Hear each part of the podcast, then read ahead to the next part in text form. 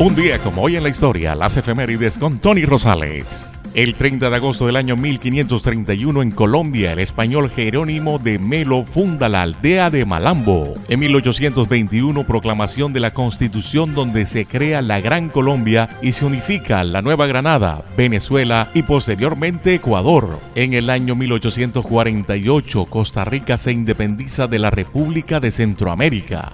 El 30 de agosto del año 1863 se funda la ciudad de Pereira, en Colombia. Un día como hoy en la historia del año 1879, el 30 de agosto, el célebre empresario e inventor estadounidense con patentes sobre más de mil innovaciones tecnológicas, Thomas Alva Edison, presentó su primer modelo de aparato telefónico, concretando así un nuevo aporte a las telecomunicaciones. En 1921, en La Haya, Países Bajos, se celebra el Congreso Internacional sobre los Derechos del Hombre. En el año 1926, el nadador alemán Ernst Bierkotter cruza el Canal de la Mancha en el tiempo récord de 12 horas y 42 minutos. Un día como hoy en la historia, 30 de agosto del año 1937, nace Bruce McLaren, diseñador, piloto e ingeniero de automóviles de carreras neozelandés. Fue el fundador del equipo McLaren, uno de los equipos de Fórmula 1 uno que más victorias finales ha conseguido con un total de 19 campeonatos mundiales solo por detrás de Ferrari. En el año 1972 nace la actriz Cameron Díaz, protagonista del clásico del cine La Máscara. En 1984 en Estados Unidos la NASA lanza el transportador espacial Discovery. En el año 1985 fallece el Gillo José Cubero Sánchez, torero español. Falleció a los 21 años de edad toreando en la plaza